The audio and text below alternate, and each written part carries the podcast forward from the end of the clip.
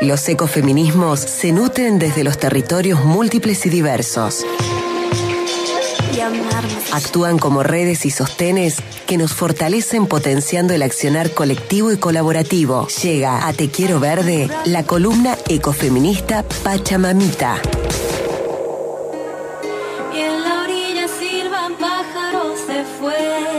Llega, llega, llega, llega, llega, llega, llega y llegó. Ya está aquí con nosotros nuestra querida compañera, licenciada en comunicación social, vecina de las sierras chicas, que nos trae los ecofeminismos cada sábado. La extrañamos también aquí en el vivo de Te Quiero Verde. Bienvenida, Cele Camacha, querida, ¿cómo estás? Hola, hola mono querido, hola a todos.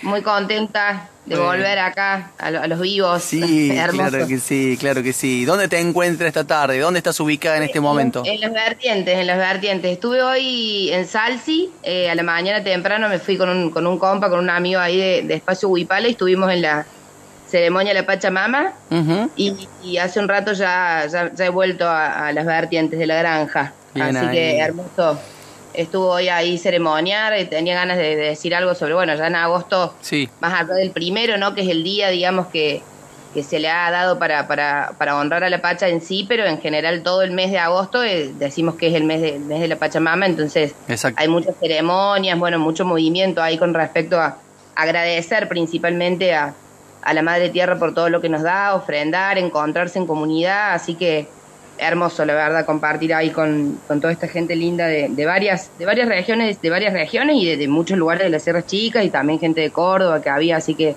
muy lindo, con unas coplas, unos cantos. Qué bueno. Hermoso. Sí, hay, la verdad que hay un montón de actividades relacionadas al, al, mes de la Pacha, al mes de la Madre Tierra, como bien decís vos, y todas son válidas, todas son importantes, así que cualquier cosa que hagamos, con tal de que hagamos eh, en beneficio de nuestra querida Pachita siempre es bienvenida. Cele, bueno, eh, qué interesante eh, lo que nos vas a traer hoy, ¿no? El testimonio de Claudia, que es integrante de, de Secopal, que viene con un proyecto de, de indumentaria sustentable, pero contanos vos, ¿de qué se trata? Tal cual, se trata de, bueno, Creando en Verde es el proyecto, es un proyecto en el que vienen trabajando ya hace bastante tiempo desde Secopal y el equipo en el que está laburando Claudia puntualmente, que es, la voz que hoy vamos a compartir, eh, están laburando con el eje ambiental. Entonces, bueno, surge esta iniciativa, ellas trabajan en diferentes barrios, ahí Claudia cuando, cuando escuchemos su testimonio nos, nos va a comentar con más detalle todo, pero me parece interesante como resaltar la labor que, que las mujeres organizadas, digamos, eh, están haciendo en diferentes eh, lugares ¿no? del territorio y puntualmente en este caso varios grupos de mujeres de diferentes barrios organizadas eh, y también animándose a lo que tiene que ver con un, una, un Creando en Verde, es el nombre del proyecto porque está orientado a una eh, a un vínculo también ¿no? con, la tierra, a, problematizar en torno a los diferentes tipos de contaminación. En otros episodios de Pachamamita hemos hablado, por ejemplo, con Paula Rodríguez, que ella viene visibilizando la idea de soberanía textil. Creo que hay un montón de mujeres y diversas identidades que están trabajando con este eje fuertemente, tanto en la recuperación de saberes como también en la innovación en torno al tema de, los textiles y la creación de indumentaria. Eh, por eso también nos parecía importante y vital visibilizar en este mes de la Pachamama estas experiencias en las que se está haciendo y que se están generando también espacios laborales, ¿no? Como el trabajo, eh, la organización de mujeres puede ir también generando unos nuevos, digamos, horizontes eh, a los que quizás, como, como van a escuchar que Claudia nos dice, eh, no estaban, digamos, al alcance probablemente. ¿no? Son cuestiones que por ahí uno cree que son inaccesibles o que insumen un montón más de inversión económica y cuando uno se pone realmente a hacer, desde, desde, desde una idea sostenible, ¿no? En vínculo con la tierra, respetando los usos eh, de los diferentes elementos, elementos naturales, eh, tinturas naturales, creo que también eh, entra en un universo nuevo, muy fascinante de creación, donde el arte también es un pilar fundamental. Y también se va dando cuenta de que eso puede generar, ¿no? Cooperativamente un ingreso económico, también, por ejemplo, en este caso para estas mujeres, un emprendimiento.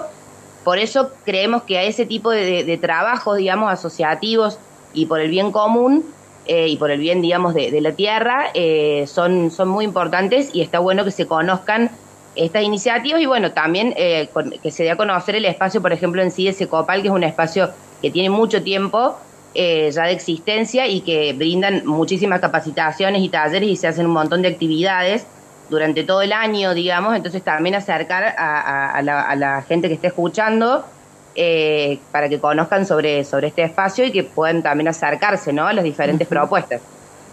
Buenísimo, Cele, querida. ¿Te parece entonces que la escuchemos a, a Claudia, integrante de la Secopal?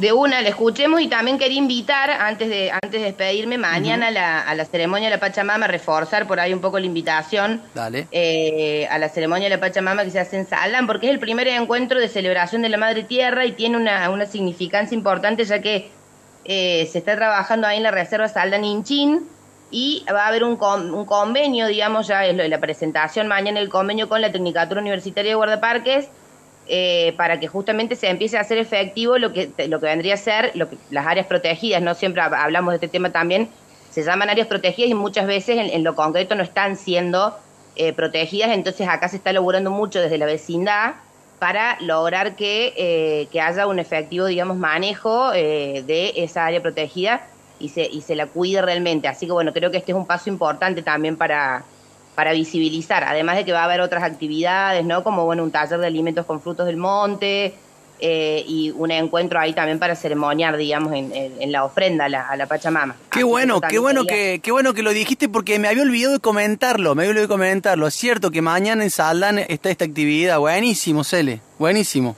Sí, sí, está buenísimo y, bueno, eso, invitamos a, a todos quienes quieran llegarse, es desde las 10 de la mañana ahí en la, en la reserva Saldan Inchín y bueno, hay muchas actividades, va a ser hasta las 4 o 5 de la tarde más o menos. Buenísimo, para quienes no se ubican, la reserva Saldan Inchín está en la montaña que está al frente de la municipalidad. Ahí subís por la callecita de tierra y te encontrás con el ingreso a la reserva. Es muy fácil llegar eh, por el viejo camino de los inmigrantes. Amiga, la escuchamos a Claudia y nos volvemos a encontrar el sábado que viene en otro capítulo de Pachamamita, ¿te parece? Por supuesto, así será entonces. Un abrazo enorme, gracias. Abrazo, Cele. Mi nombre es Claudia, soy un miembro, una miembro del SECOPAL, eh, Centro de Comunicación Popular y Asesoramiento Legal, que es una asociación civil de la ciudad de Córdoba. Y nosotras trabajamos hace muchos años con una perspectiva medioambiental. Fuimos una institución en cuyos orígenes tuvimos un fuerte componente mm, de agroecología urbana. Eh, se trabajaba en los barrios en esos momentos eh, apoyando huertas familiares y comunitarias. Y también hemos trabajado mucho con el tema de saneamiento de espacios verdes en la ciudad de Córdoba. Tuvimos convenios con la municipalidad durante, durante bastante tiempo con que, los que se capacitó a, gente para que hiciera limpieza y poda de eh, espacios verdes, sobre todo los que estaban cercanos a los canales de la ciudad. En este momento eh, nosotros estamos trabajando con un proyecto que se llama Creando en Verde, que tiene que ver con el diseño y la confección de indumentaria con una perspectiva sustentable. Sabemos que todo lo que tiene que ver con la industria textil es altamente contaminante, eh, lamentablemente eh, se usa muchísima cantidad de aguas para, para poder crear estas crear sobre todo las telas. Después también, bueno, todo lo que se usa para teñir es altamente contaminante. Muchas de estas, muchas de las industrias no tienen una, un buen manejo de los residuos tóxicos. Eh, sobre todo eso se ve se ve mucho en la zona en Asia, ¿no? que es la zona donde es más barato hacer las telas y confeccionar y donde también está menos regulado. Entonces nosotras eh, decidimos hacer este año un curso para mujeres eh, de barrios donde nosotros trabajamos habitualmente, que es sobre todo en la zona sur de Córdoba, Villa Libertador, Villa Espacia, Comercial, Mirisi, Estación Flores. Eh, hicimos una convocatoria bastante amplia y con la idea de trabajar no solo la confección de indumentaria, sino el diseño. Iniciar con el diseño de la ropa. Y para ello les proponíamos trabajar solamente con telas eh, con lienzo, ¿no? que es una tela de algodón que, es sin, que no está teñida y que es, bueno, de las, dentro de las telas de las menos de las que producen menos contaminación. Al mismo tiempo, eh, la forma de intervenir estas telas para poder lograr colores y demás lo, proponemos desde el uso de tintes naturales. Hemos eh, probado con té, con cáscaras de cebolla, con remolacha, con repollo colorado. Estamos ahora haciendo un intento con cáscaras de nuez y también poder intervenirlas desde eh, bueno, desde el bordado, desde el uso de pequeños retazos de telas que por ahí sobran en otros emprendimientos y demás. Por suerte hemos tenido, creemos que un buen, una buena respuesta de las mujeres que reconocen mucho que sea un espacio de mujeres. En algún momento eh, pensamos abrirlo para varones y mujeres. La verdad que varones hubo pocos interesados al principio, después decidimos hacerlo solo para mujeres y se ha generado un grupo hermoso, la verdad, muy interesadas, eh, muy, muy abiertas a esta nueva perspectiva, porque por ahí, bueno, es más fácil utilizar eh, telas que son más maleables, con la tela de punto, el jersey, el modal y demás, para confeccionar, pero bueno, las mujeres están muy contentas utilizando el lienzo y esperamos poder mostrar alguna producción, pretendemos hacer un desfile a fin de año, al mismo tiempo también que ellas mismas sean modelos de, su, de sus propios diseños, porque la idea también es trabajar con eh, los talles reales, no, no los talles por ahí se comercializan, sino talles reales. Así que bueno, esa, por ahora ese, ese está siendo nuestro trabajo y nuestro, nuestro empeño.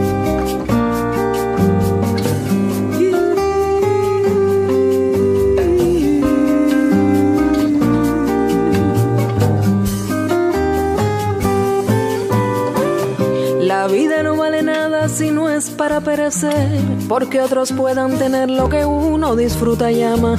La vida no vale nada si yo me quedo sentado, después que he visto y soñado que en todas partes me llama. La vida no vale nada cuando otros están matando y yo sigo aquí cantando cual si no pasara nada. La vida no vale nada si escucho un grito mortal y no es capaz de tocar mi corazón que se apaga.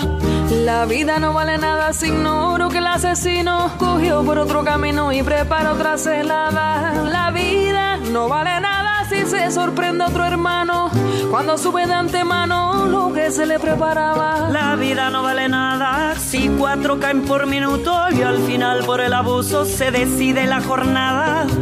La vida no vale nada si tengo que posponer otro minuto de ser y morirme en una cama. La vida no vale nada si en fin lo que me rodea no puedo cambiar cual fuera lo que tengo y que me ampara. Y por eso para mí